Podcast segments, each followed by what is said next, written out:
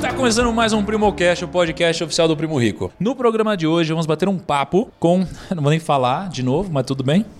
Mas só confere pra mim aqui que eu não tô ficando louco. Um papo. Bater um, Um, um. Bateu um bapo. errou de novo, certo? É, gague... ele tá gaguejando, ele tá gaguejando. Pra tá manter nervoso. ali a, é invicto, né? Todo podcast tem que ter um erro na introdução. Então hoje eu vou bater um papo com Henrique. Ah, Dois erros em duas palavras. Caramba, você é o Constantine. Que porra é essa? Constantino é o herói. Henrique Constantino, Lucão. É verdade. Ah, Desculpa. não. Ô, errou o nome. Essa Desculpa. Por, por mais um pouco ele já estaria. É que eu tava aqui assistindo o filme do. Keanu Reeves na hora que você me falou que ia ter o podcast. Aí eu Nossa. falei, caramba, eu tava com Constantino na cabeça. Aliás, só pra não perder, você sabe o, o, o ano passado, né? Ah. Quem que foi o ator do ano do ano passado, né? Aham. Do Sabe? Constantine também? Ah, foi Keanu Reeves, né, mano? Ah, tá. Não curtiu? Meu Ah, Deus do. Nossa, mãe Mano, do céu. Keanu Reeves, né, mano?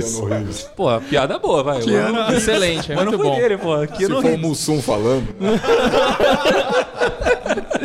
Bom, então estamos com o Henrique Constantino, conhecido também por ser um dos fundadores da Gol e diretor da Smiles. E temos aqui também o Lucão, que acredita que deveria existir uma tecnologia alternativa sem ser o avião. Como assim, cara? Eu acho que o avião tá ultrapassado, cara. Grande demais pra voar. Eu não acho. Grande demais pra voar. Não acho uma boa ideia. É tipo navio, né? Grande demais. Como flutua esse negócio todo? É grande demais. De ferro, pesado, É, sei lá, vai meu. Vai contra as leis da física. Entendi. Entendi. Acho que faz sentido citar isso no episódio de hoje, né? e por fim temos o Kaique, que só faz voos internacionais viajando por mais de 400 países em todo o globo. Como assim? É, eu virei realmente um turista desse mundo. Entendi, cara. Ele é o mais bom vivan aqui, tá? É verdade. É verdade. Pontos infinitos na Smiles, porque... Eu nunca viajei de já fui- avião. Sério, sempre Já virei quase diamante já, viajando com o Thiago pra palestra. É verdade, isso é uma verdade. Marcial, desculpa, Marcial, pô. Não adianta. Mas Um igual eu vou dar amigo também. Acho que nem todo mundo sabe que é o Marcial, o que ele já fez. Contaremos hoje também. Pra relembrar alguns primos que a gente já falou, né? Mas, Marcial, muito obrigado por participar com a gente hoje também, cara. Valeu, obrigado, obrigado. E, inclusive eu tenho cobranças pra ele, mas eu vou falar só no Que meu podcast isso? Só. É, ó, o Thiago tem que bater um papo com alguém aí, tá enrolando muito. Não, não, cobrança você manda pro Henrique. aqui. É. Tá bom. é, tem calma que lá. aproveitar. É, muito obrigado, Henrique, tá por hoje. Imagina, eu que agradeço, Thiago. Ah, Lucão? Lucão? Não. Lucão. Trata bem o Lucão. Trata bem Lucão, que ele vai editar. Obrigado, é uma honra estar aqui, bater um papo com vocês. Hein?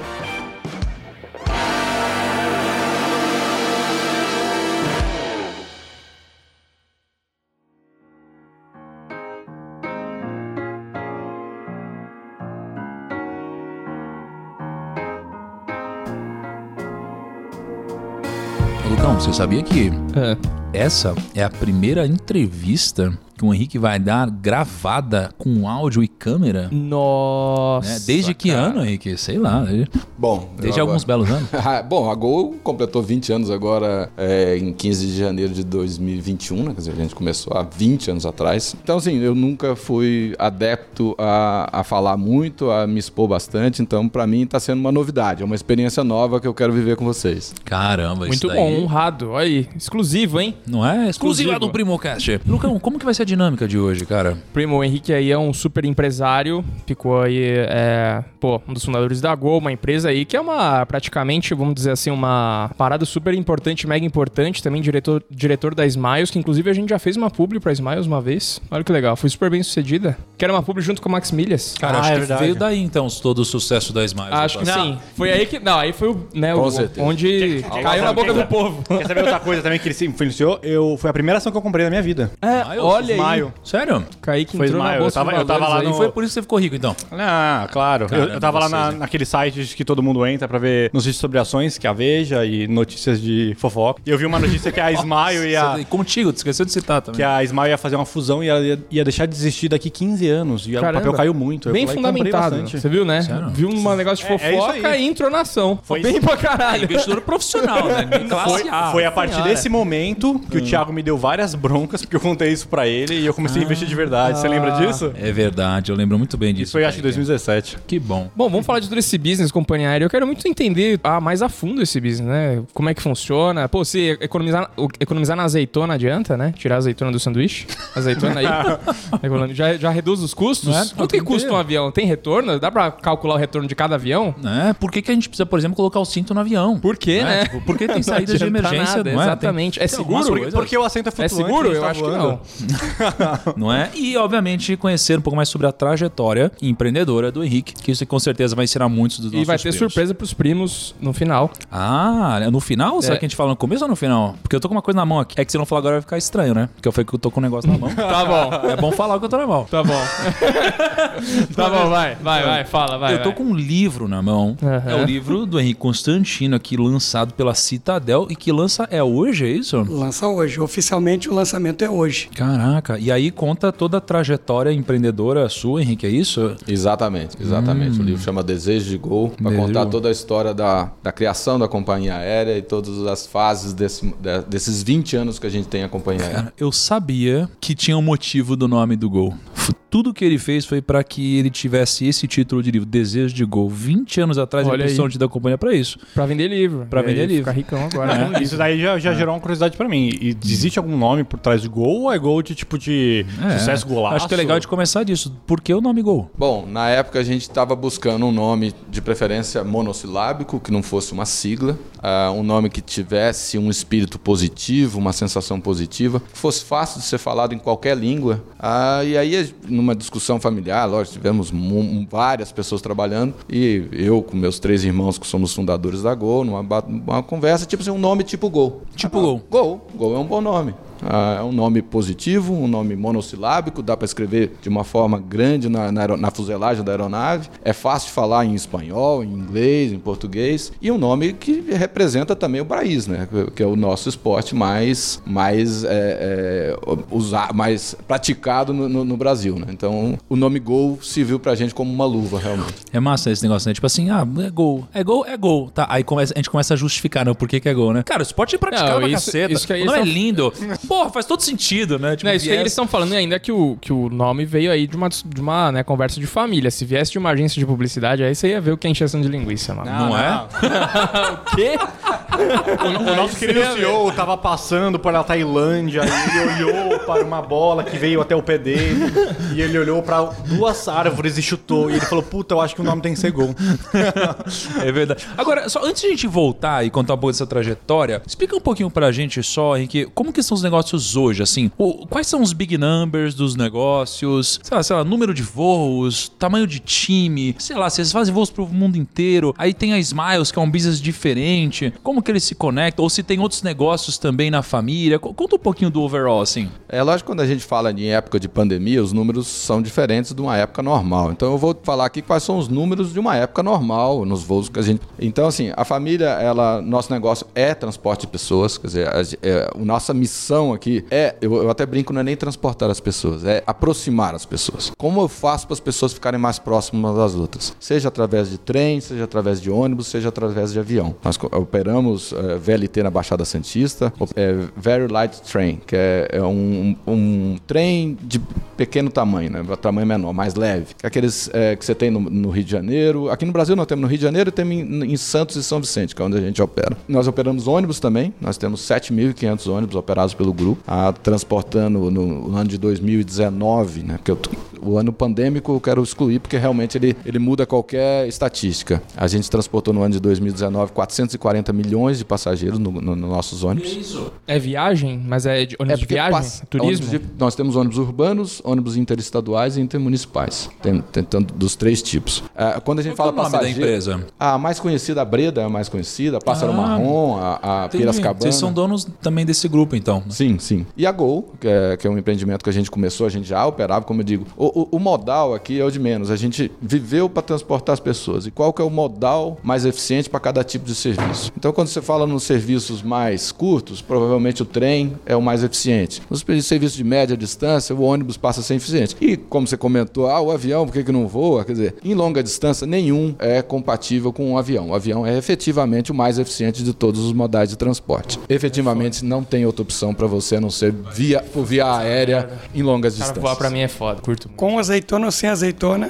Não importa a- o serviço de bordo que você tiver, o avião é o mais eficiente, com certeza. Eu sou super desapegado, cara. Tipo, eu não ligo, eu, eu entro, sento, já durmo, já. Puta, cara, eu fico sempre apreensivo, fico mão suando, eu fico Não, sempre cara, zoado. Você lembra, Kaique, quando a gente. Foi ano retrasado que a gente voou pra caramba? Sim. A gente fez tipo. A gente tava num ano de. Vamos dar palestra. A gente deu umas 100 palestras, né? loucura que a gente fez. E aí eu lembro que a gente sempre voava estava O Kaique não ia em todos, ele ia em muitos, né? Mas tinha uma pessoa é, da agência de palestra que sempre me acompanhava. E, cara, e aí ela descobriu que eu gostava de voar de gol na segunda fileira. Porque é na segunda fileira que tem as, as- aquelas mais espaçosas, não era? Porque, cara, tem umas, umas coisas que a gente não valoriza quando a gente voa só uma vez na vida, uma vez no ano e tal. Que é assim, sei lá, você vai viajar pra Disney. Cara, que incrível, você vai pra Disney, magia e tal. Tanto faz onde você vai voar. O negócio é, você só quer voar, é uma experiência incrível ir pro, pro aeroporto. Quando você começa a voar sempre, você começa a valorizar umas coisas, você fala, puta, cara, peraí, essa, essa passagem aqui não sei o que lá, esse- essa companhia não sei o que lá, essa sala VIP não sei o que lá, coisa que parece, é, é, como posso dizer, arrogância talvez, fútil, mas cara, faz toda a diferença. E eu lembro que a gente sempre gostava de voar naquele que é o espaço comfort, né, da É, Gol. e, e a gente que é grandão, alto, Porra. meu, você fica com as pernas batendo Não, você, assim. é- você vai da- do lado do Kaique, não dá, e Eu, ronca. eu, por exemplo, você veio lá no espaço conforto da Gol na emergência. É melhor ainda. Para aquela parte da emergência tem mais Você já espaço senta, pras pernas. deita e. É uma parada muito louca mesmo. E aí, aí você tá me contando aí, é, quantos voos vocês fazem por ano? Não, na empresa aérea, é, no, no auge de 2019, a gente fazia em média 800 voos diários, por dia.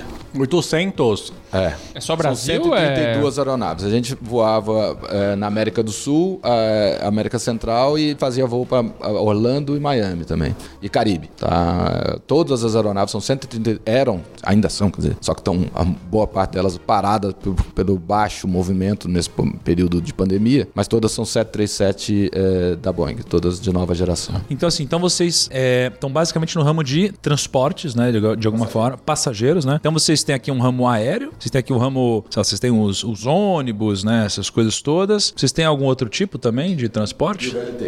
E o VLT, que seria o trem. Tá. Beleza. Agora, vocês começaram tudo isso há 20 anos atrás? Não, a Gol que nós começamos há 20 anos atrás, mas o meu pai começou isso na época, lá na, na década de 50. Inicialmente ele começou como caminhoneiro, aí se, se couber, essa, essa história é uma história interessante. com tá certeza cabe. O tempo é seu. Meu é pai, seu. meu pai era um caminhoneiro. Ah, É ele- mesmo. Então seu pai não tinha grana, ele começou Não, do zero começou mesmo. na força do trabalho, na vontade. E um dia ele foi levar eh, manteiga da, de Minas Gerais, eu sou do interior de Minas, de patrocínio, para o Nordeste, para Recife. E demorou três semanas para chegar lá. Porque toda vez que o, ca- o caminhão atolava, porque era tudo estrada de terra, eu tô falando de 1950 e pouquinho, ah, tinha que descarregar. Aí desatolava, carregava de novo, e aí com isso demoravam três, quatro semanas. Chegando lá, ah, o que, que tem para levar para o sul? Aí os caras falaram, gente, ah é? O que, que você faz? Você bota umas tábuas aqui atrás que logo, logo vai encher. Aí ele botou Rio e São Paulo. Ele botou lá umas tábuas lá atrás. Rapidinho encheu e ele, pô, pegou e voltou pro, pro Rio de Janeiro para São Paulo. A viagem demorou metade do tempo, porque quando atolava, todo mundo descia sozinho, todo mundo ajudava a desatolar. Ah. Bem melhor. Bem melhor. Daí nasceu o famoso pau de arara. Quer dizer, isso é dessa época lá, da década de 50. Ah, e aí meu pai falou, pô, esse negócio aqui de transporte de pessoas me parece ser mais, mais interessante. Você recebe adiantado, não corre risco, paga na frente e ainda ganha tempo na viagem. Pô, ainda quando- E, aí- ainda ajuda a desatolar. E ainda Então, desa- ajuda a pô, desatolar. É muito bom esse tipo de coisa, né? É tipo, pô, quanto você paga pra trabalhar aqui, né? É mais ou menos isso, uma brincadeira esses dias. É, e a- mas aí, então, mas o seu pai, ele não era dono do negócio, né? Ele O- tinha esse caminhão. Ele era tinha o do caminhão dele. Aí ele mudou para ônibus, começou a investir em jardineiras né, no interior de Minas. Ah, foi crescendo, crescendo. Por que até- Minas? É, seu pai era de lá? Nós somos, eu também sou de patrocínio, Minas Gerais, ah, no interior do Triângulo Mineiro. E aí em no- 1994, nós somos em sete irmãos. Ah, eu sou o mais novo dos sete. Meu pai distribuiu Sete irmãos? É, sete irmãos. E os quatro irmãos vieram para São Paulo em 1994, já com empresa de ônibus que meu pai tinha construí- constituído aqui na região. E nós quatro, que depois, no ano 2000, resolvemos fundar a Gol. E ela fez o primeiro voo em 15 de janeiro de 2001. Tá, então o seu pai é em 50, né? Que ele era caminhoneiro. Então ele é caminhoneiro, aí ele começou a, a pensar esse negócio de transportar gente, né? Aparece... Eu Acho que um, um ponto importante aqui na vida do empreendedor é: não é que o seu pai ele tava procurando coisas, procurando oportunidades, mas quando apareceu ele tava ligado para reconhecer Exatamente. uma oportunidade, né? E aí ele falou, opa, ele foi rápido em não desperdiçar uma oportunidade e acho que muito que as pessoas fazem hoje é desperdiçar coisas que aparecem, né, Marcelo? As pessoas hoje, pô, você teve uma coisa parecida também, né, com um livro, né, quando Sim. apareceu uma oportunidade. Sim, o livro mais perto que o diabo foi assim, né? Qual que foi O- a. pra quem não na- sabe que o Marcial é, poxa, quem traduziu mais perto que o diabo, o né? editor e tradutor mais perto que o diabo. Na verdade, o, o, o- livro mais perto que o diabo surgiu disso. Foi, foi um presente que eu queria dar, o livro, e não, não achava o livro em português. Eu havia lido o li- o livro em, em inglês e surgiu uma conversa lá com o presidente da Fundação Napoleon Hill. E aí o livro acabou é, acabei vendo que o livro estava não, não tinha disponível no Brasil. Eu trouxe o livro para o Brasil, traduzi o livro e nenhuma editora quis, quis publicar o livro. Nenhuma editora se interessou em publicar o livro. E o livro, o ano passado, é, em 2000, vendeu, é, vendeu mais de 400 mil cópias, considerando os e-books, chegou quase a um milhão de cópias. Legal, legal. Agora, uma, deixa eu perguntar, qual foi a primeira vez que você encontrou o livro Mais Perto que o Diabo em inglês? Onde que você estava? Como que foi? Eu, eu, eu tava nos Estados Unidos. Mas aí você encontrou Eu tava tipo, uma dentro- livraria, Barnes Noble? Eu, assim? eu, eu tava dentro de uma Barnes Noble, é, se eu não me engano, foi numa Barnes Noble de Los Angeles. E aí o livro veio, caiu Mas na esse mão. que ano? Isso foi 2012, final de 2012. Ou seja, apareceu a oportunidade, você conseguiu reconhecer, né? Na verdade, eu quis dar de presente, né? Na verdade, eu quis, eu quis compartilhar aquele conhecimento que era tão importante. E aí, Legal. o livro caiu. Bom, perfeito. Aí, E então, hoje seu- nós estamos aqui com essa tremenda alegria de ter conhecido o Henrique e, e- e o Henrique ter nos dado a honra de publicar o livro dele pela Citadel. Foi uma indicação do Dr. Alexandre Wunderlich, ah, um advogado muito meu amigo que indicou um grande presente que ele me deu em trazer o Henrique para a Citadel. É uma grande é honra para nós, porque esse livro é fenomenal. Eu pessoalmente trabalhei na edição do livro. Eu e o Henrique fizemos o livro é, é, no WhatsApp vídeo, assim, as partes editadas, WhatsApp vídeo por algumas horas. Foi fenomenal, trabalho fenomenal. E assim, e vale dizer o seguinte, né? Quem ficar até o final aqui, a gente vai dar um jeito de tirar uns livros assinados aqui do Henrique, né, Lucão? Ah, com certeza. A gente vai dar um jeito aqui, né? Com certeza. Quando ele sair daqui, eu já tô falando pro Juan preparar uma mesa ali, 12 canetas, 3 pilhas de livros e vamos ver o que 5 mil livros assinados. Vamos ver o que vai acontecer. Com o maior prazer, com o maior... Você tá com tempo, Henrique? Você tá com quatro horas na agenda? Mas, cara, eu tô curioso. Vamos voltar lá. Eu curto essa história. Aí, seu pai teve aquilo, aí ele começou, acho que a talvez ganhar um pouco mais de dinheiro ali, fazendo um negócio. Aí ele decidiu ir pro ramo de, agora, ônibus. Sim. Né?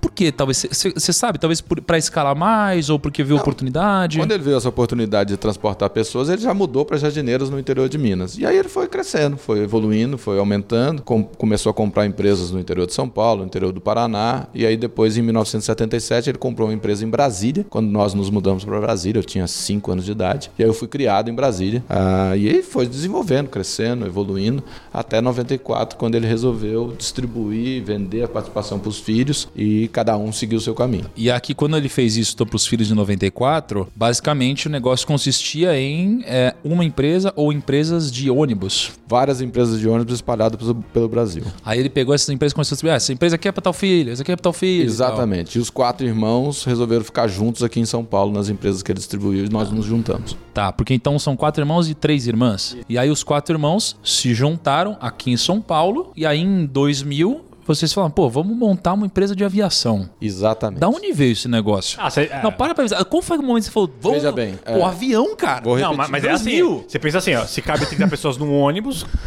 e dá pra andar tranquilo na estrada, dá pra socar uma galera no avião e voar também. E É, avião na tola, né? Aí, cara, que tem uma ideia de montar uma empresa de avião, Kaique. Não, não é negócio. Eu já Eu nem saberia onde já. achar um avião pra comprar, sabe? Como que eu Por onde começa, né? E não, e não tem Vou ter que fazer de- no aeroporto? E não tem risco de atolar, né? Não é, pelo menos tem assim. Bom, não dá pra sair pra empurrar, né? Se, se der problema. Como eu disse, eu não quero simplificar. Lógico que o avião tem uma tecnologia maior, tem um cuidado extremo e tal. Mas o nosso negócio sempre foi transportar pessoas. A gente vive isso. A gente vibra com as experiências que as pessoas têm de visitar amigos, de passear, de tirar férias, de trabalhar, seja o que for. Pra gente é, é o prazer saber que as pessoas estão se conectando, que elas estão. Igual você tá aqui conectando as pessoas que estão te ouvindo. Pra gente é saber que uma pode chegar e ver a outra, se aproximar da outra, fazer negócio com a outra, porque existe um avião que leva ela para se aproximar dessa pessoa. Então, assim, é, um avião, um ônibus, como eu falei. Então, o modal era, era o menos importante. Quer dizer, tinha que ver se havia uma oportunidade no mercado para a gente entrar. E naquele ano havia. Ah, era o governo Fernando Henrique, havia uma, uma desregulamentação do setor. Eles estavam liberando para novas empresas aéreas entrarem. É, eles estavam já pensando em criar a ANAC. Naquela época ainda era o DAC. Eu acho que só para vocês entenderem, o Departamento de Aviação Civil, não é a agência reguladora que existe hoje. Quer dizer, tinha uma série de tramitações regulatórias que estavam sendo liberadas e eles queriam novas empresas entrando. E o Brasil também sofreu uma crise que não é novidade para o país, né? Quer dizer, a gente tem várias crises ao longo do tempo. É, é, você tinha empresas aéreas que não estavam numa situação realmente muito boa naquela época. É, tanto que das empresas que a gente A começou... Varig daquela época. Varig, Quem que tava Transbrasil, dominando o Vasco. pedaço na época ali, antes de vocês A entrarem? Varig era a grande companhia da época ainda.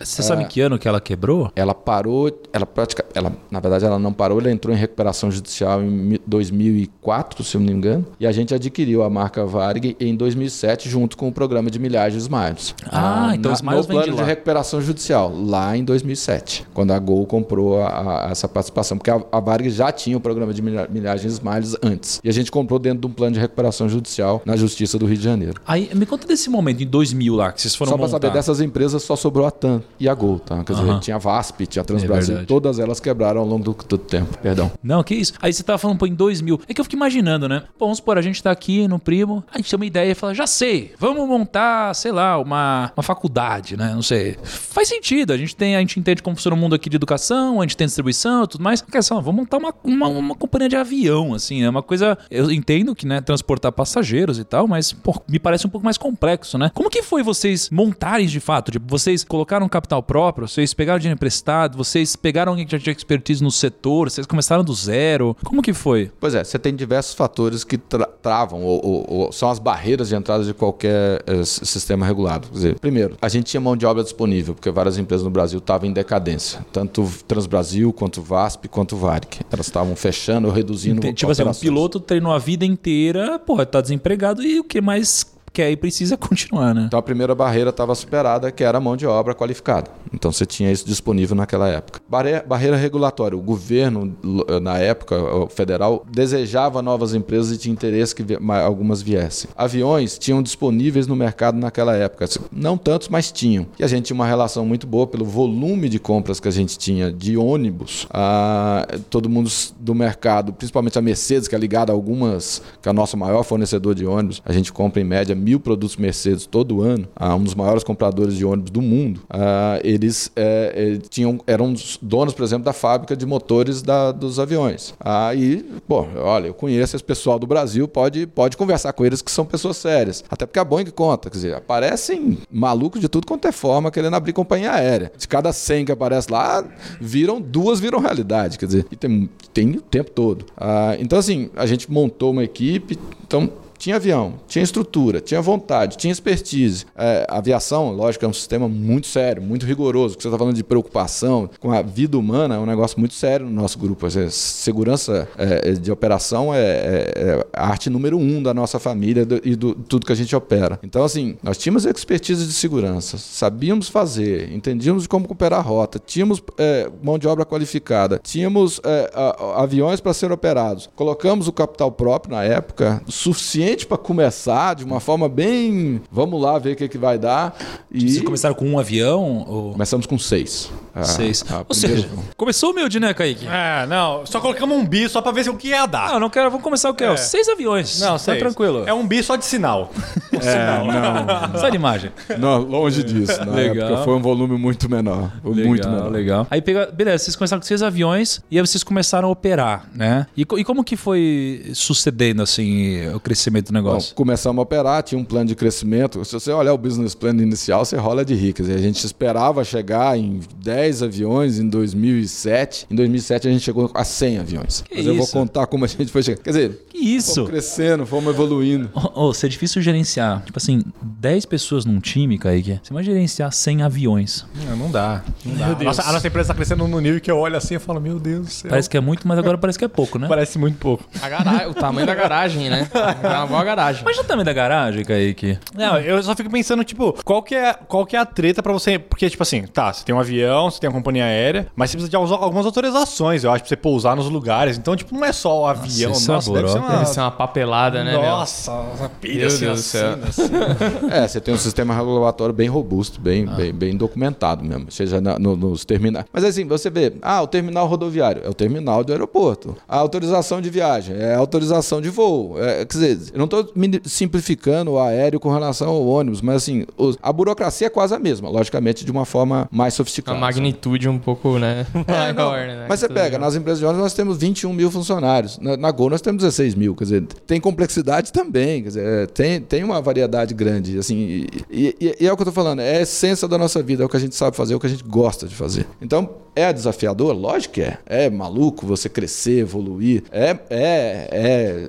Chega a ser. Eu fico até emocionado quando eu lembro os momentos que a gente ficava assim. De um setor que você tem algumas áreas que você não tem muito controle, tipo variação cambial, que é 60% do seu custo, preço do combustível, que ah, Nossa, Ah, varia todo dia o negócio. Como é que É. faz, né? Você ter uma noção, a gente começou, o barril estava 15 dólares, em 2008 ele chegou a 150 dólares, em 2010 ele estava a 60 dólares, em 2012 ele foi a 30 dólares, recentemente ele chegou a 80, agora chegou a 20 no ano passado e agora está 60. Como você estoca? Cara, daqui se a você pouco- não sabe o preço que vai ficar. É, daqui a pouco eu queria falar um pouquinho de hedge, de câmbio e petróleo daqui a pouco. Mas assim, antes de entrar aí, é, pô, nesse seu processo, me conta, de seis aviões para 100 aviões num horizonte aqui de 6, 7 anos, né? Co- co- como? Bom, vamos lá. Tinha um plano de crescimento. Acho que o primo tá anual. querendo abrir uma companhia aérea. É, sei lá, você pode estar criando um concorrente aqui agora. Não, não, veja bem. cê- igual eu falei, quando a gente começou a operar, tinha Transbrasil, VASP, Varg, TAM e a gente. Ah, no final de 2001, a Transbrasil parou. Então já reduziu praticamente, era na época operava com 15 ou 17 aeronaves, não me lembro de cabeça. Então você já diminuiu a oferta, sobrou espaço para você continuar, para você acelerar seu crescimento. A VASP veio em decadência até parar definitivamente em 2004. Ah, no ano de 2003 houve um evento que também estimulou nosso no ano de 2003 houve um evento que estimulou nosso crescimento que foi a entrada de um fundo de private equity para aportar recursos, foi o fundo da AIG na época, comprar 2003, 2003. Ah, então assim, e aí 2003 foi o ano que a gente já estava dobrado de tamanho, a gente já tinha crescido muito mais que o nosso plano inicial, já tínhamos beirando os 20 aeronaves para ir para 27 aeronaves até 2004, quando o governo Lula tinha acabado de entrar, o governo do PT, e eles suspenderam a, a importação de aeronaves. A gente tinha diversas aeronaves para receber, eles bloquearam. Tiveram uma portaria que bloqueou a importação de novas aeronaves. Aquilo que no primeiro momento nos pareceu um desastre, poxa, não vamos crescer, vai acabar, foi a melhor coisa que aconteceu para a gente naquele momento, porque aí houve uma redução de oferta e os preços subiram. Não podia agregar a oferta. E a TAM fez um acordo de code share com a Varig e reduziu muito a oferta. E a gente passou a usar o, avião 24 horas por dia, quase. 24 eu estou exagerando, mas as- a gente chegou a ser o, líder de utilização de aeronave por dia. A gente voava 14 horas por dia, em média, por avião. Isso deve ser a jogada sacada. Você não deixar a parada, o, o avião parado. É, não, com certeza. É igual Isso você voar. bastante. É igual você voar com assento vazio, né? É. Aí aparecem aquelas promoções Aquelas de promoções hora é, e tal. de né? você pagar mais Tem barato. um custo grande, Tem, né? tem, tem vida útil? O avião fala assim, não, pô, esse, esse avião aqui dura, meu, 5 anos, não pode rodar mais que isso. Não, tem vida Uma útil, quilometragem, tá ligado? Sei lá. Não, mas sabe, não, só, an- antes de a gente entrar no avião, é só pegar um gancho aqui que ele disse que eu achei muito legal. Porque olha o que ele fez. Primeiro, porra, apareceu uma oportunidade, ele reconheceu isso, aproveitou. Depois, como que, como que escalou? Poxa, ele aproveitou também um timing bom. Um timing, ou seja, um timing que, pô, de repente, fecharam essas importações e o timing foi bom. Então, é importante quando a gente consegue identificar o timing, e, e muitas vezes o timing ideal, ele vem antes travestido de uma ameaça para o seu negócio. É igual uma crise, né? Você está no mercado financeiro, vem uma crise e fala, meu Deus, a casa caiu. Só que, peraí, agora é uma oportunidade isso, e não é algo ruim para você. E nos nossos negócios isso acontece, porque tudo é cíclico, né? Sim, e também a palavra de escala, não, escalar não é só ter mais aviões. É você utilizar melhor o tempo do- do- dos aviões que você tem. É ser mais eficiente, né? O escalar também pode vir só com eficiência, não só com volume. de- Olha aí. É, Nossa. Site aí. É um fisólogo esse Kaique, né? Perfeito. Perfeito. É isso mesmo. E aí, o Brasil também vinha num momento melhor, quer dizer, aquela todo o pânico inicial do governo petista acabou. Quer dizer, naquela época eu lembro que o dólar subiu de 2 para 4, lá no governo, no início do governo Lula, voltou, arrefeceu, a gente começou a ter um resultado muito melhor, porque como houve a redução de oferta, os preços subiram, então as margens também subiram, a quantidade de horas de voo voada, é o que ele falou, o uso da escala, voos noturnos, os co- famosos corujões, é, é, passaram a ser rentáveis também, porque normalmente eles não o são, ah, ah, mas ele passou a ser rentável porque você não tinha espaço, não tinha horário durante o dia, a pessoa às vezes voava na noite mesmo e pronto. É, então, isso nos possibilitou em 2004 a fazer a abertura de capital da companhia.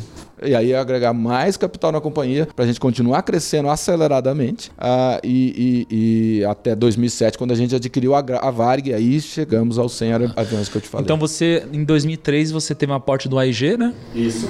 Aí você, pô, acho que se capitalizou um pouco, né, na companhia. Aí em 2004 fez um IPO, se capitalizou mais e aí, pô, deu uma margem para você investir e crescer. Exatamente. Crescer é. E assim, só para comentar, você vê como o negócio também, às vezes você acha que o mundo vai acabar. Quer dizer, a gente começou a voar em janeiro de 2001. Não se esqueça que em setembro de 2001 nós tivemos o incidente, o grande ataque terrorista das Torres Gêmeas. Que todo mundo ainda falava assim: o mundo vai acabar da aviação. E não vou mais voar. É, não vou mais Ah, voar. e pra gente foi uma oportunidade, lógico, eu não tô aqui pra falar das famílias, realmente foi um negócio trágico, mas sobrou avião, mais ainda no mercado, porque as companhias aéreas no mundo inteiro começaram a devolver avião. Então aquilo que era um pequeno gargalo passou a ser é, uma oferta fluente. Cara, isso é muito legal, né? Isso tem muito a ver com. Eu lembro daquela história do José do Egito, lá, em que tem sete anos de vacas magras, né? Depois vacas gordas e tal. E parece que quando você tá do lado certo dos ciclos, você sempre se dá bem. Porque, pô, o que todo mundo faz, né? É a manada, né? Em abundância, todo mundo vai, gasta pra caramba e tal. Aí vacas magras tá todo mundo ferrado. Se você inverte ciclo e você em abundância, você guarda um pouquinho. Nas vacas magras você tem pra você fazer investimentos, aquisições. Pô, você já contou uns três ou quatro exemplos aqui de momentos que vocês fizeram isso que estão capitalizados, né? Quando deu problema aqui no Brasil que tava desregula, é, desregulando um pouquinho. Depois, quando deu problema, quando deu a crise, quando deu Torres Gêmeas. É, pô, vocês aproveitaram todas na ponta inversa, né? Que parecia um obstáculo, na verdade foi um grande trampolim é. para acontecer, né? Agora, o segredo para quem tá ouvindo a gente é que para você aproveitar isso, basta você,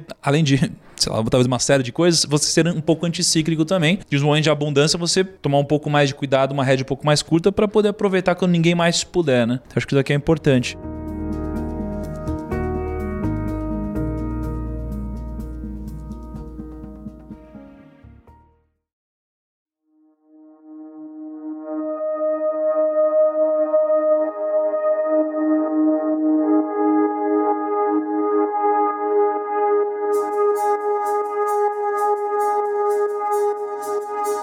Primos, olha só, hoje, dia 26 do 4, às 8 da noite, vai ter a maior live, a principal live, acho que a live mais importante que a gente já fez lá no Grupo Primo, a live mais importante da história do Primo Rico. E como vocês fazem parte disso, a gente quer que vocês participem dessa live, vai ser muito legal, a gente tá fazendo tudo com muito carinho, vai ser um baita de um show e vocês têm que participar. Então, para vocês serem avisados dessa live, para vocês não esquecerem, tem o link aqui na descrição para você se inscrever. Você vai ser notificado por e-mail para você lembrar, mas já fica ligado, já coloca aí na sua agenda também, às 8 da noite, lá no canal do Primo Rico, tá bom? Vai ser a live mais importante das nossas vidas e vai ser uma live muito legal para você também, tá bom? Tamo junto, te espero lá.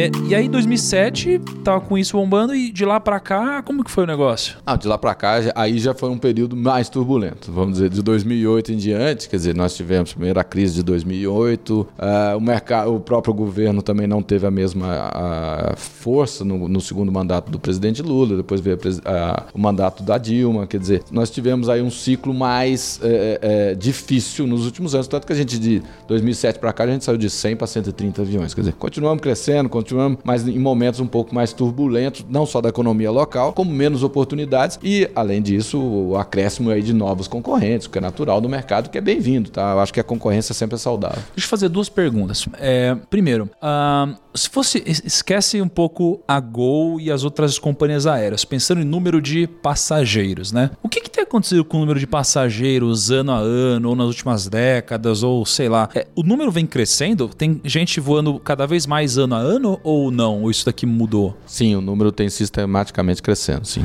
E é uma coisa que deve continuar crescendo ao longo do tempo?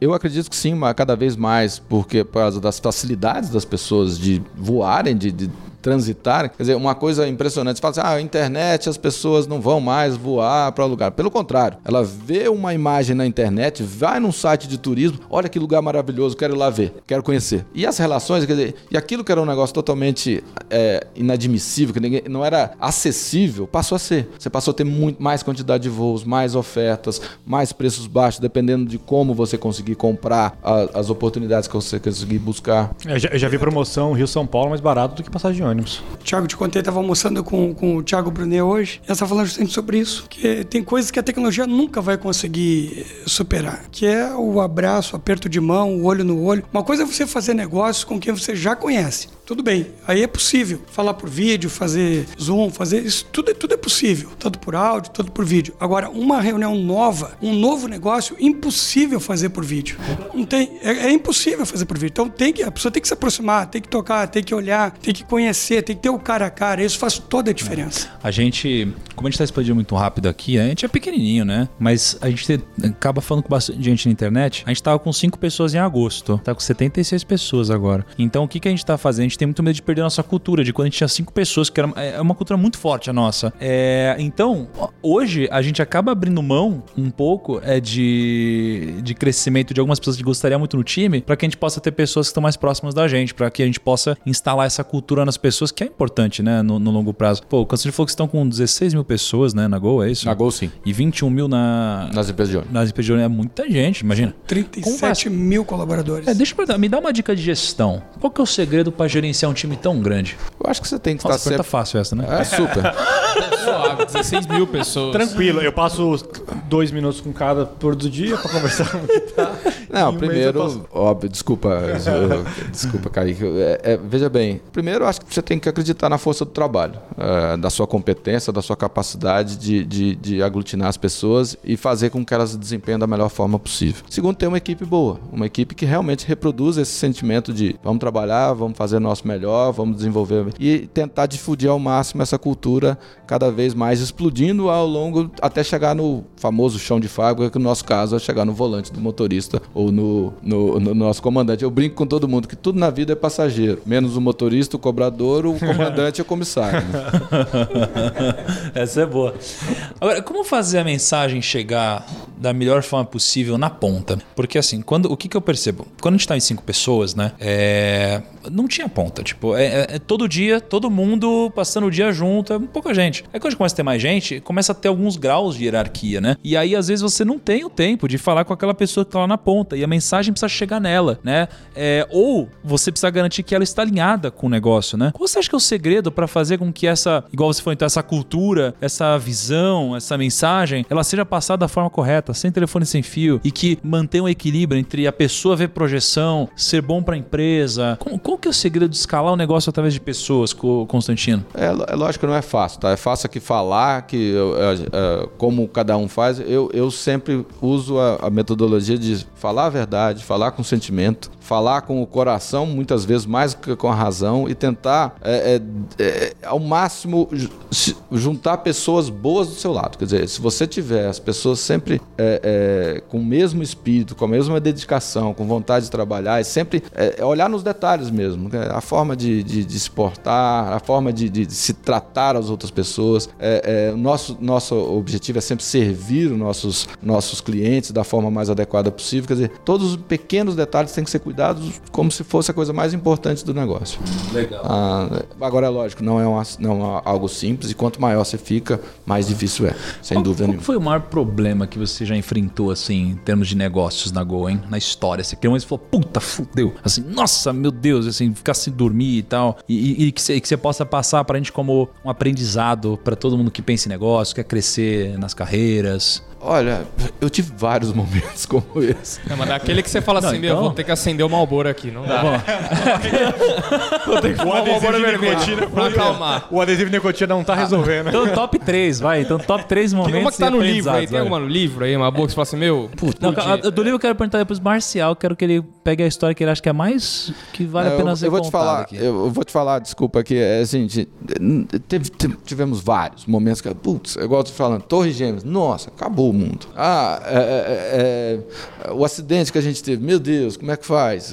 Como é que nós vamos fazer? Quer dizer, lógico, eu estava preparado, todo mundo preparado para momentos difíceis. A crise de 2008, é, é, é, mesmo quando houve esse fechamento, pô, agora eu tenho um monte de avião encomendado, não posso trazer os aviões, o que, que eu faço? É, então, assim, tivemos vários. Eu não, eu, eu não- consigo te precisar um específico, mas eu posso dizer o seguinte: é a mensagem que eu gosto de dar para os meus filhos. Eu tenho quatro filhos, assim, jovens, é, e aí eu vejo que essa nova geração, talvez, e aí eu acho que vocês são dessa nova geração, muita persistência. Perseverança. Ah, eu acho que assim, você não pode cair, levanta, começa de novo e faz de novo, treina de novo, busca resolver, tenha força para superar. E, eh, vão ter encruzilhadas, tente pe- pegar melhor encruzilhadas. Às vezes você vai errar, vão ter muitos erros, com certeza, mas não se abale, levante a cabeça, persista. Se você tem um objetivo bom na vida, se você tem uma boa intenção, você vai conseguir chegar É. no seu destino. Cara, o negócio, a dificuldade que você tá falando é assim, na teoria faz sentido, na prática, bicho, faz também, mas é difícil, né? Porque quando você cai, o que, que eu vejo? É muito bonito, né? Quando você pega a história, puta, ele- aquele cara, ele era fudido, meu. E hoje olha quem ele é, incrível e tal. Mas geralmente quando aquele cara tava embaixo, ninguém tá apoiando ele, né? É, As pessoas gostam muito de falar dessa história do cara que se ferrou, admirar, mas quando ele tá sozinho, é difícil, né? Você ter um apoio, né? É difícil. Geralmente as pessoas não, não te ajudam a levantar, mas te aplaudem depois, né? Que dá certo, né? Isso daí é complicado. Assim, Os famosos engenheiros de obra pronta, né? Ah, pô, já sabia que isso ia ser assim, pô, ninguém sabe exatamente como é que é, né? Ah, mas eu sabia que esse negócio. Pô, tem gente que diz, pô, eu sabia que esse negócio ia ter sucesso, sabia que esse livro ia vender. Cara, ninguém, ninguém não tem como saber. Você está no setor que você sabe, investimento na bolsa de valores, um dia você é Midas, no outro dia você é um vilão. Você sai de herói a vilão, basta começar a dar prejuízo. É verdade, né? O pessoal não tem muita paciência pra isso, né? É, Tá ganhando 10 anos, perdeu um ano. O Warren Buffett perdeu o brilho, hein? Né? Perdeu a mão. Perdeu a mão. Perdeu a mão. Tá velho. Hum, será que né? tá gagá? velho, meu Deus. Aí o cara pega, vem a crise, igual lá no ponto com.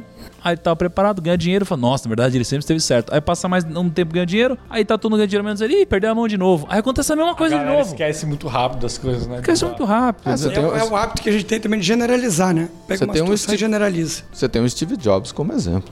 Né? Você Tem diversas histórias, mas assim. Mas é. Cara, falando de Steve Jobs, eu tava lembrando. Cara, eu- você tá falando, tá lembrando, teve um filme que eu assisti, cara. Qual que é o filme do Celton Mello? Qual que é o nome do filme? Meu Deus, Que ele Steve finge que ele é o Jobs. Constantino. Ele finge que ele é você no filme? Ah, é o Wagner Moura. É Wagner Moura. É o Wagner, Moura. Não tem um negócio assim? Tem, tem. Era, era um maluco. Era um cara impostor lá. Qual que é o né? nome desse filme aí? Uh, Vips? Cara, ele finge que ele é você no filme? Eu, não, na verdade ele usou meu nome. Ele não finge Ah, eu dou seu nome. Eu não sou Pô, eu essa lembrava um pessoa. negócio desse. Não, que eu, Eu não lembrava- sou essa pessoa. Não, mas é que eu lembro que ele. Ai, como que era o filme? Ele não fala, tipo, ah, eu sou o Constantino, né? É, ele, É, mas não é um filme, é uma história coisa assim. real. É uma história isso. real. E era real, né? Era uma, É uma uma história real. então, é. então, peraí, Henrique, deixa eu fazer o seguinte. era um cara Agora, que- deixa, Não, deixa o editor falar aqui uma coisa. Ah. O Henrique não vai, não vai contar essa, vai ter que ler no livro. Essa tá no livro? Essa, pô, tá no livro. Tá no Não, mas, livro. mas dá então um gostinho, sem contar a história toda. O que, que aconteceu Mas- nessa história? Só, cara, eu nem lembro do filme, faz muito tempo. Cara, ele, ele, ele, ele se passou, ele, ele, ele, ele foi. Tipo, era um cara normal? evento. um cara normal. Não, não é um cara normal. Ele, ele Cara, é era- maior picareta. É a maior picareta da história. A única coisa que não é normal. Não, não, normal ele não era. O cara, o cara era um grande 171, né? Várias condenações e tal. E ele se passou pelo Henrique e conseguiu coisas fenomenais, assim. As pessoas acreditaram nele. Ele se passou pelo Henrique, né? Ele, Mano. Ele, ele disse que era o Henrique Fala Constantino. uma coisa só que Mas ele conseguiu, a gente não fala as outras. As outras tem que ler no livro. Só uma pra gente. Só Não, pra dar um tem- gostinho. A Mauri. Júnior entrevistou ele ao vivo, foi uma parada. Duas. Mano, mentira. Essa Ele passou na TV. Sério? Naquela época, meu É, Deus. a produção falou, é ele sim, é o Henrique ali. Aí ele falou, ah, beleza. Que isso, cara? Não tinha como dar um double check no smartphone. É, É, não, tinha, não tinha smartphone na época. Porque tinha algumas. Tinha, acho que tinha algumas pessoas dizendo, não, mas Não, isso é o Henrique. 2001, foi no primeiro ano da Gol. Nossa. Ele foi tão enfático, ele foi tão. Que, que pessoas Não, o segredo porque a- é você ser convicto do que porque você fala. Tem a entrevista, capa- você procura, você procura na internet, tem entrevista do cara se passando pelo Henrique. A, a- a- acredito, a capa desse filme é uma foto real dele num avião com um capzinho assim. Ele é piloto, ele É. era piloto. Ele é piloto de avião. E ele tinha uma lábia realmente muito boa. Eu brinco com todo mundo que eu sou o único cara no mundo que tem um clone mais famoso que eu mesmo. Caralho, o cara. Ninguém vai ganhar de mim. Ele era um cara, tipo, É, mas tem uma- anormal, digamos assim, um cara 171 e tal. Aí o cara, ele, ele, ele dá uma carteirada, porque não tinha internet na época, e o Constantino era também um cara que aparecia na televisão, né? Um cara mais é, Meu irmão low aparecia, profile. mas Eu nunca apareci. Aí o cara chega, não, eu sou o Henrique Constantino, libera pra mim uma parada. Eu, eu só que ele falou dono- tanta convicção. É, ele dizia, eu sou o dono da Gol. Sou o Nossa. Pra- sou o dono Pra da uma Gol. galera que E o cara aquele- começa a falar de resultados, não sei o que lá na entrevista. assim, o cara começa a falar, Sério? não, que a gente vai fazer isso e isso. Não, é engraçado. Não é possível. É, se, se- se- Se alguém conhecesse um pouquinho... se o, Leonardo, se o Leonardo DiCaprio fosse brasileiro, com certeza ele É, ia fazer tipo o papel, tipo aquele prendendo DiCaprio. se for capaz. Nossa, filme é muito a bom, né? coisa. é muito Alguém bom. que, alguém que conhecesse um pouquinho do Henrique saberia que o Henrique jamais faria isso. da simplicidade com que o Henrique Tá- jamais faria Tá no isso. livro essa história aí? Tá no livro e tem uma parte que eu não vou contar, mas que aconteceu com o Henrique fora do Brasil e que é incrível, impressionante, sobre essa história. Mas eu não vou Sobre contar. essa- Não, mas dá, dá só uma Ah, parada. não, agora você deixa a gente assim. Não, não vou contar. Ah, tá no me- livro. Porra, me fala a página pra eu ler agora. não. Porra. Fala a página aí. Pô, você acabou de vender mais umas belas unidades só nessa nessa Cara, o Henrique aí, estava você- fora do Brasil Ah, ah. e aconteceu um fato relacionado a, a- a esse evento desagradável, né, desagradabilíssimo. Do nada o cara tá no hotel E e, tá aí- chega a conta, assim, pra Não, ele. não, não é isso, não. Ele estava fora do Brasil e é um evento relacionado a isso, mas eu não vou contar, Thiago. não Porra, meu. Tá no livro, tá no livro. vi na internet. Ó, Thiago, vamos fazer o Pô, seguinte, tá vamos... ficando, tipo, como o... Para, para, para, para, para. Ah, o... Pô, tá ficando Não é o João totalmente- Kepler, não. Totalmente João Não, é Kleber. o Chacão, não, é o João Kleber. Marcel tá querendo vender livro, viu? Vou te falar, viu, cara? Ó, trabalhei um ano pra fazer 256 páginas, não vai ser aqui, não vai saber de tudo, por favor. né? É, né? Tem que vender outro livro. Pega lá. Aliás, ó, no final do podcast vai dizer como você pode conseguir esse livro assinado. Serão poucos. Ou pouco, no singular, não sei. Vamos ver como que É, abre o coração ver, do Henrique ao longo do episódio aqui. É, cara, puta, essa história é muito boa. Fica, até caiu a caneta aqui.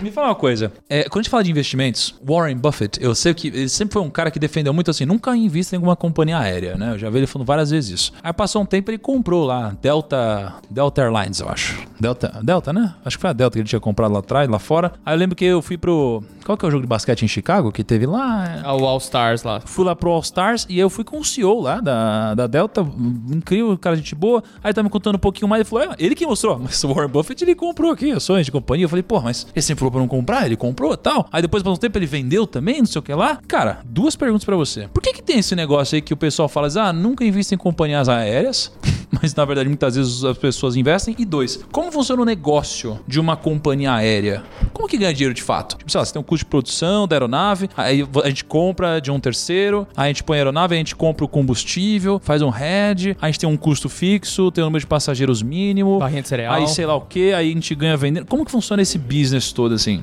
Não, é, bom, é, é, eu, eu não posso dizer que investir em companhia era, é um mau negócio, pelo contrário. A gente começou do nada e chegamos onde chegamos graças à companhia aérea. Quer dizer, evoluímos muito na companhia aérea, então eu, eu discordo um pouco, do- do- com todo respeito ao Warren Buffett, e ele fez um investimento. Quer dizer, é, é, é, acho que tem, a, a grande dificuldade muitas vezes as pessoas reclamam é justamente o que eu falei, que você não tem muito controle da variação cambial, igual eu falei, da, da- da- da- do preço do barril do petróleo, que é um dos insumos mais importantes. Então, assim, é, é essa incerteza daquilo que não é gerenciável, porque eu não tenho a menor condição na, dentro da companhia, por mais que eu faça hedge, por mais que eu tenha mecanismos de mitigação desses riscos, é, é, são ingerenciáveis. Eu não tenho controle do, do câmbio. É, é fluxo.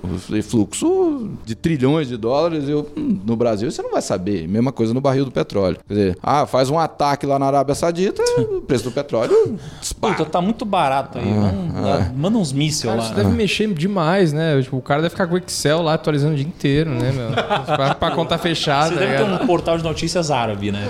Não, não, a gente tem um pessoal lá no Texas, que é principal mercado, justamente acompanhando isso, consultores o dia inteiro realmente, ó, vamos por aqui, vai por ali, vai piorar, vai melhorar. Mas mesmo ele não tem esse controle, quer dizer, ah, o George Bush, se voltar, ó, joga um traque lá no Iraque, pronto, mudou tudo. É, é, então, é, e, e a companhia é como qualquer negócio. É, Eu brinco assim, lógico, você tem que ter uma receita melhor do que a sua despesa para dar resultado, básico. Ah, e como fazer isso de uma forma organizada, com fluxo de passageiros, de, de demanda, ajustando o preço de acordo com a sua oferta, de uma forma organizada, é, é, que, que dê bons resultados. E que foi, gente, não é difícil, não é diferente de qualquer outro negócio que você tenha. Ah, você tem que saber como otimizar melhor os seus recursos da forma mais adequada, ah, com o custo eficiente para poder cobrir todos os seus resultados. Tá, então É assim, quem... Não tem, não tem milagre. não tem milagre. né? Não. A receita vem do passageiro. Sim, a maior parte sim. Perfeito. O, quando vocês compram uma aeronave, por exemplo, quanto custa um avião? É um Boeingzinho. Eu queria saber. Porque deixa eu contar a história. Quando a gente viajou lá pra fazer um monte de palestra, A gente cogitou, a né? Gente falou assim: ah, vamos comprar um avião, né, Kaique? A gente falou, vamos, vamos comprar. Tem, que não? Temos uns amigos aí fazendo uns descontos, a comprar. Loki, e o Os Whindersson. caras têm A um monte de A avião. gente achou que a gente ia aguentar aquele ritmo frenético também de. E a gente né? chegou à conclusão, a gente ia comprar um avião de fato e tal. Que realmente valia muito mais a lá, pena. é um fê, não é não sei o que lá, a gente ia comprar. Era um valor, porra, sei lá, acima do que a gente tá acostumado com um negócio desse, a gente vamos comprar. A gente faz um monte de evento, a gente tava com, cobrando um ticket, sei lá, um, que é uns 50, 100 mil cada palestra, né? Fazendo várias, demanda louca, a gente falou, meu, a gente vai, na verdade, otimizar, porque a logística era muito desgastante pra gente. Que a gente ia num dia, Era, era- o pi- o pior não era nem voar, o pior era o aeroporto. Aquelas duas horas que você perdia antes e depois e tudo mais, sem estrutura. Aí você tinha que dormir três horas num hotel pra você pegar um táxi, andar 40 minutos até chegar a um outro Cara, e o aeroporto. Brasil é muito grande. Tipo, tem, tinha partes, não era a palestra Rio-São Paulo. Tinha a palestra que você tinha que pegar dois aviões. Aí tinha, tinha né, o fuso horário do lugar. Aí, Aí tinha um você pega um carro pra- carro que pega estrada. Impossível acertar os horários das coisas. Exato. Se é pra um lugar que subia duas horas, outro caía uma, ferrou. Loucura. Pô, isso daí foi uma coisa. Machucou meu sonho, sabia? Porque pra mim, ir no aeroporto era sinônimo de magia. Aí ir no aeroporto virou sinônimo de, sei lá, não lembro. Puta, burocracia e tal. E eu queria resgatar isso. Aí a gente decidiu parar. Só que eu lembro que quando a gente viu os preços dos aviões, cara, eram uns preços razoáveis, né? Agora eu tô imaginando o que que é o preço de um avião desse porte. Assim, como que funciona um negócio desse? Geralmente a gente pega as linhas de crédito de longuíssimo prazo. E o retorno, É. né? Quando que, quando É, que você tipo- paga o avião de volta, né? Em quanto tempo é o, sei lá, um A payback maior- de um avião? A maior parte dos aviões são arrendados, né? São lease. Ao contrário do que Ah. disse o meu clone lá na entrevista pro Amaury Júnior, que ele falou que todos eram próprios. Não. Caramba! Ah, o cara é mentiroso, hein, meu? mala, né? Que cara mentiroso. Tudo nosso aqui. né? Eu acho que esse cara é um mentiroso. Os aviões são próprios. Todos, todos são arrendados, que você paga um leasing mensal pela utilização. Existem empresas que compram esses aviões para justamente distribuir ao longo do, ao- em todos os países. E aí eles são especializados em justamente Cara, ele é tipo comprar um o fundo ativo. imobiliário, assim. Só que Mais ou menos isso. Só que de avião é isso mesmo. Aí troca depois do inquilino, né? Troca, Aí vem uma empresa tá refaz. começando, né? Pega. E aí, quer dizer, ele começa como passageiro, normalmente depois de um certo 15, 20 anos, vira um avião de cargas, eles transformam em cargueiro, quer dizer, eles são especializados nisso, eles vivem disso. Nosso negócio é diferente, o meu negócio é prestar o serviço. Então, o ativo é um ativo para poder prestar o serviço final. E o Kaique tem toda a razão, quer dizer, a, a utilização da aeronave, e aí você deve ter feito, na, na hora que você fez a conta, poxa, se você utiliza muito o avião, igual vocês comentaram, acho que da Loki, outros, se o cara usa muito, realmente o avião passa a ser é, é um bem, um ativo importante, que acaba justificando. Igual você falou, ah, então cada palestra é 100 mil, se eu consigo fazer seis palestras por dia, é muito melhor ter um avião, e aí eu pago Calma, calma lá, né, Henrique? Seis por dia também, calma Eu lá. gostei, vamos, vamos fazer. É um bom número. O pessoal já vai querer marcar aqui. Não, eu acho legal, porque eu fico só aqui do escritório eu tô- marcando eu e tô- o primo vai. Eu tô exagerando aqui. Tô brincando, tô brincando. É que você vai Mas, dando assim, ideia pro pessoal. Alô, claro, o Thiago vai sim. Grosso, tá bom. Mas Duas hoje, né? Manaus, né, gente? Tá bom, ele tem horário sim. 600 pau por dia não é ruim, hein? Mas Então, não se tem você tiver um nível de utilização alto, é, realmente o avião passa a ser eficiente. Por isso que a, avia, o aviação, e eu brinco, todo mundo fala, ah, a economia compartilhada, a economia compartilhada. Ônibus, avião e trem já nasceram por si só compartilhados. Eles são bem compartilhados. Ah, então nós estamos nessa nova fase da economia compartilhada já há perfeito. muito, tempo. Mas então, pelo que eu entendi, vocês têm uma coisa que antes eu achava e que não acho mais, que é seguinte: sei lá, você tem pandemia, vai ficar tudo parado. Talvez você vai deixar de ter receita, mas o custo que eu imagino, claro que existe, né? Ele, ele é, ele é expressivo, mas não tem o custo do avião parado, porque o avião, então, vocês não têm uma frota gigantesca de vocês. Você tem a- o arrendamento, você tem que pagar o Ah, leasing é, mensal. Entendi. Não é meio que por voo. Você vai Não, pagar por não. voo e tem uma Ah, margem. É óbvio que num momento como esse, eh, todo mundo re- renegocia. Alguns aviões você tem até o que eles chamam de power by the hour, quer dizer, você paga pelo uso da hora, é o poder da, da hora. Mas eh, tem um fixo. Quanto mais usa, mais dilui o custo fixo, né? Exatamente. Quanto mais Quanto usa, mais, mais. usa, mais dilui o custo fixo. E, e como que funciona um, um custo pra você. Que, que eu já vi na, na, na internet notícia, é uma guerra aeroporto, né? Pra você ter a sua base num aeroporto específico.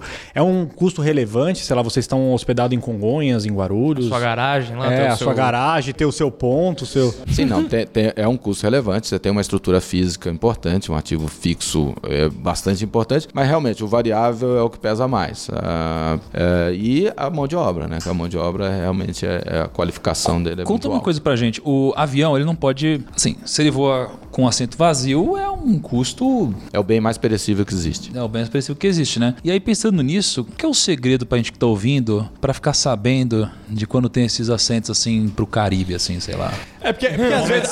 Promoção. As promoções.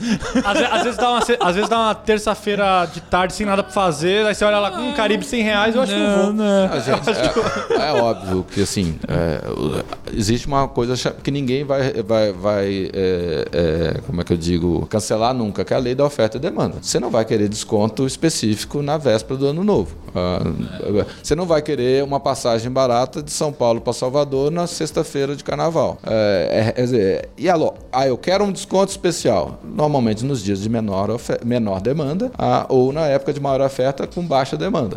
É- é- é- basicamente é isso. Então, assim, os horários menos acessíveis, poxa, no horário de pico, às segunda-feira de manhã ou sexta-feira à tarde, obviamente os preços vão você. Mesma coisa que acontece em hotel, em qualquer outra coisa, no Uber hoje, você vai dizer, o horário começou a chover, aumenta o preço do Uber. Dizer, então, assim, é, quer, quero comprar barato? Compre com antecedência nos dias de menos, menos demanda. A terça, quarta, quinta ou nos horários alternativos. Olha, eu tenho conseguido passagens baratíssimas pela Gol, é, comprando com antecedência. Ah, mas ser amigo do senhor ajuda muito também. Né? Ah, aí é fácil pra você, né, Marcelo? É,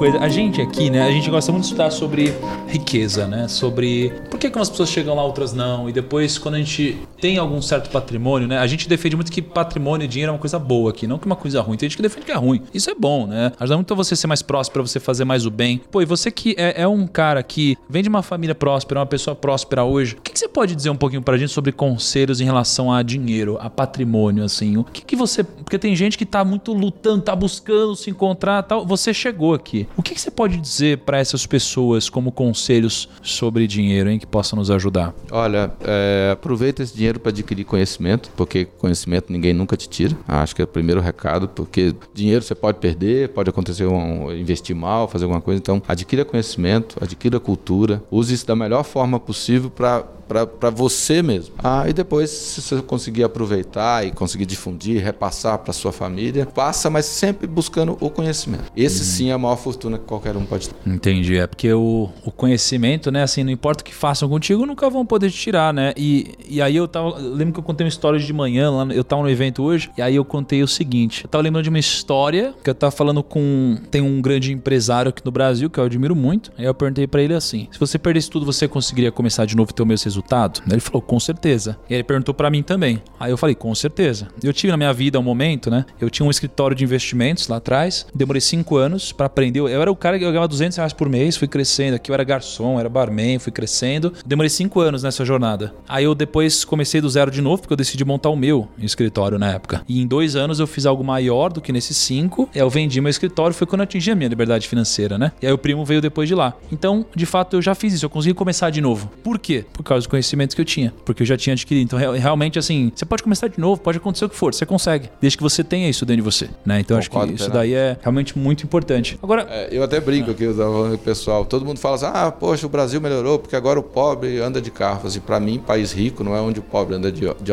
de carro, e sim onde o rico anda de transporte coletivo.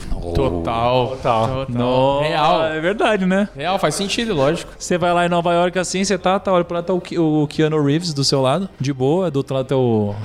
O Deus, como que é o nome do Deus? É o Morgan Freeman. Morgan, Freeman também. é. do outro lado tá o Barack Obama, né? Pegando o trem. Ronaldo, né? Cristiano Ronaldo.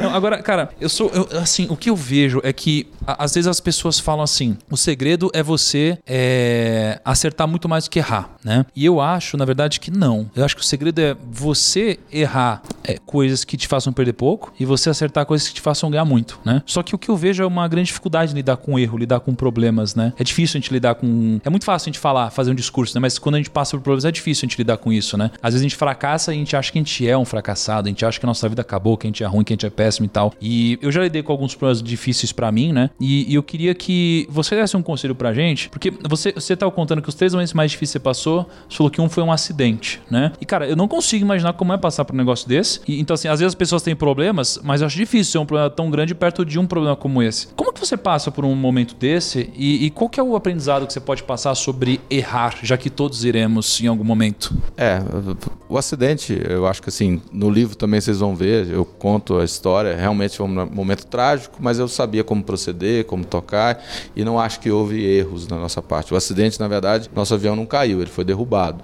Ah, então é um contexto diferente. Ah, agora eu cometi erros, até no livro conta a história que teve uma, uma busca e apreensão na minha casa por um momento infeliz de um que eu, que eu cometi, um erro que eu cometi. Aí, aí a ideia do livro é justamente veio também disso. Eu sempre tive a vontade de compartilhar a história da fundação da Gol, do que, que foi. E quando eu tive esse problema em 2016, eu, eu, eu tive esse problema, saí do conselho da Gol, saí do conselho da Smiles, continuo acionista, continuo forte. E eu falei, poxa, eu tenho que usar toda essa experiência, todo esse problema que eu tive, esse erro que eu tive, falar assim, errei, estou aqui, quero melhorar, quero difundir minhas experiências, quero compartilhar com nova geração, com o mundo as minhas experiências e, e o que eu fiz de errado, tentar explicar para as pessoas não fazerem o mesmo que eu fiz, a não seguir o meu gol contra, que eu gosto de dizer. Eu fiz muitos gols a favor e fiz um gol contra. E esse gol contra marcou minha vida. Ah, e assim, acho que eu espero que isso possa fazer com que algumas pessoas repensem alguns conceitos, alguns valores e, e usem o meu exemplo para não aceitar algumas ofertas indecorosas que aparecem todos os dias na nossa uhum.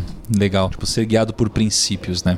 Muito foda, muito foda. Primo, manda uma é... última boa aí, que o Henrique tem, tem reunião aí.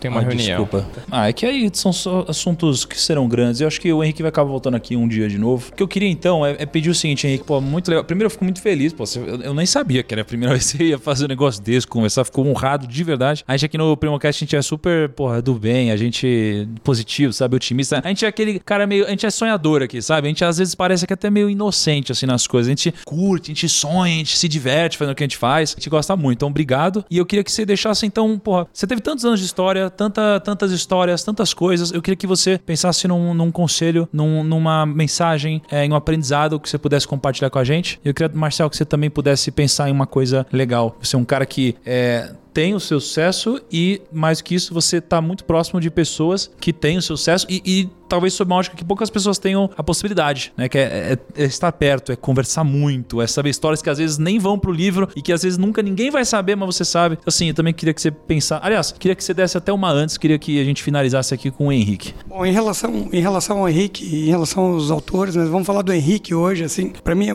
é, é, muito gratificante, assim. Eu já, já havia dito isso para você aqui no, no, no podcast, no PrimoCast, que eu faria isso até de graça. Eu faria livros até de graça. Então, assim, e aí é uma coisa que eu amo fazer. É muito bom, é muito bom conversar, é muito bom trocar ideias. E aí você vai vendo pessoas diferentes, com visões de mundo diferentes. Isso, isso aumenta o seu. Aumenta assim, você nunca volta, como eu já dizia antes, depois que você. Depois que, depois que a sua mente expande, ela nunca volta ao tamanho original. Não tem como, né? Então você vai aprendendo com todos os autores. O Henrique, eu aprendi muitas coisas com o Henrique e, e admiro muito a forma como o Henrique lida com as situações. Assim, é, dada a agenda dele, dada toda a complexidade das empresas que, que, ele, que ele gera e tudo mais, logicamente que quando, quando veio a ideia de fazer o livro, editar o livro com ele, eu imaginei, nossa, vão ter três secretárias, vai ter assessor falando comigo. Eu quem sabe vou falar com ele ah, lá uma vez que outra. Que nada. Primeiro dia ele me ligou, já me deu o WhatsApp dele, conversou e nós fizemos o livro, nós dois juntos. Ali, o livro já estava feito, mas editamos partes do livro, né? É, é, juntos, trabalhando, fazendo o WhatsApp vídeo, chamando ele, Henrique, pode falar agora? Não, Marcelo, daqui a uma hora eu te chamo. Assim, a simplicidade, a humildade com que o Henrique encara as coisas é, para mim foi um grande aprendizado. Mais um grande aprendizado. Muito bom. Stealth, Kaique. Kaique. Puta que pariu. Cara, stealth, hein, mano? Caramba, velho. Stealth total. Dessa pergunta, qual a minha mensagem? Bom, vou responder por que, que eu decidi escrever esse livro? Primeiro, eu sempre quis contar a história da companhia. Sempre quis contar a saga que a gente teve, tentar mostrar uh, eh, para as pessoas, para a sociedade, tudo que a gente viveu, os momentos bons, ruins, as glórias, as, os fracassos, as vitórias. Mostrar que a vida não é feita só de coisas boas, que a gente tem momentos difíceis, momentos complicados, momentos engraçados, uh, momentos uh, tristes, como o acidente que eu comentei, os erros que eu cometi, quer dizer, tentar compartilhar com a sociedade essa experiência essas, todas essas experiências que eu vivi, para poder contribuir, porque primeiro que elas não errem o que eu errei, igual já comentei. E, e, e saibam que a, a, vida é dinâmica, as coisas acontecem, você tem que ter trabalho, força, força de vontade. E aí vem o meu recado, igual você falou. Quer dizer, o que que é, é, é, eu peço, acho que as pessoas. Primeiro, cuidem-se de vocês mesmos. Ah, cuide da sua saúde, não só física como mental. Ah, cuide disso, esteja bem preparado. Depois, cuide das pessoas do seu lado. Mais ou menos no espírito espírito do, do avião. Bote sua máscara, depois ajude a pessoa que estiver do seu lado. Quer dizer, cuide da pessoa do seu lado, é, trate bem as pessoas que você ama, haja com coração, haja com vontade, haja com desejo mesmo de fazer gols, gols, sempre gols a favor. Ah, é, use é, tudo que você sabe de bom, busque conhecimento, busque educação, trate bem as pessoas, respeite seus concorrentes, ah, é, seja saudável no espírito de sempre tratar as pessoas como se elas fossem suas amigas em qualquer momento. Ah, e é, Principalmente, se alguém algum dia te fizer alguma oferta que você entenda que não é adequada, não aceite. Não aceite. Isso vai, vai ser muito bom para você. Pode parecer mais fácil, pode parecer melhor, mas não aceitar aquilo que você acha errado é a melhor coisa que você faz na sua vida. Muito bom. E para finalizar aqui, eu acho que tá na hora. Eu acho que tá na hora de falar do livro. É o seguinte, esse livro belo que tá aqui, que tem, qual que é o nome desse efeito que tem aqui na capa? Marcelo? Tem um hot É stamp. hot stamp. Que é tipo esse douradinho. É o assim, dourado, é um negócio, hot stamp. relevo. É, ele, é um um, livrão. ele, ele tem um, ele tem um high print hot stamp. É um livrão, um negócio massa. Tem 26, o quê? São capítulos ou são insights aqui, Marcel? São, são, são capítulos. São Trin- 31. 31 capítulos É, aqui, 31 livrão capítulos. top. Cara, tá bonitão. Eu vou ler esse livro. Tô com, com uma dedicatória aqui. Eu queria saber o seguinte: quantas, quantos livros será que a gente conseguiria assinados de Henrique Constantino, hein, Lucão? Você acha que uns quatro? Dois? Os quatro, quatro tá Quatro bom. livros, quatro livros. Quatro livros? será que a gente consegue quatro livros assinados, Constantino? É? Duas duplinhas? Conseguimos? Cons- Eu acho que consegue até mais. Se o Henrique topar assinar, acho que a Citadel, pô, pro Primo Cast, Com o maior prazer. é o Thiago que manda. É que aí você livros? fala isso, eu não posso, não posso vetar, senão eu vou ficar ruim com os primos, né? então, Pode seis livros. Nós vamos Seis conseguir livros, sim. seis Então a gente vai Seis. sortear três pessoas? Isso. E como faz pra sortear, Lucão? Tem que ir lá na thumb, no fotinho do episódio. Thumb não, Na foto. fotinho Ah, do vocês episódio. não aprendem mesmo, né, Lucão? Ah, já tá pessoal, com 300 episódios feitos, já você erra na mesma coisa é, no pra não básico. tá já erra na introdução, erra na thumb. Eu não aguento mais, É, Lucas. é, é, é bem que minha namorada fala que eu só erro. cara. Ela fala que eu só erro. Gente, é só ir lá no Instagram, lá na última fotinho, deixa um feedback legal É. e marca dois Ó, amiguinhos. se ficar marcando sem feedback, não vai participar. Não participa. Tá, é, outra coisa. Você tá usando alguma rede social hoje, Henrique? Não? Faz seja, bem. Nunca, ninguém vai te contar, é só esse podcast. Tem que ouvir de novo. Eu realmente sou uma pessoa super reservada. É, Muito é, bom. Não é à toa que o meu clone me, me- me escolheu. Ok, então temos o livro ou o podcast pra você conhecer mais sobre Henrique Constantino. E Marcial, você segue a Citadel, né? Sim, segue a Citadel, Arroba Citadel. arroba Citadel. Arroba Citadel. Eu, eu peço as passagens pra Disney agora ou depois? Cara, deixa acabar o podcast, a gente conversa, é, tá bom? É arroba Citadel Editora. Combinado. Um abraço. Fechou. É isso. Siga o Primocast no Spotify, por favor. É isso aí. Tchau.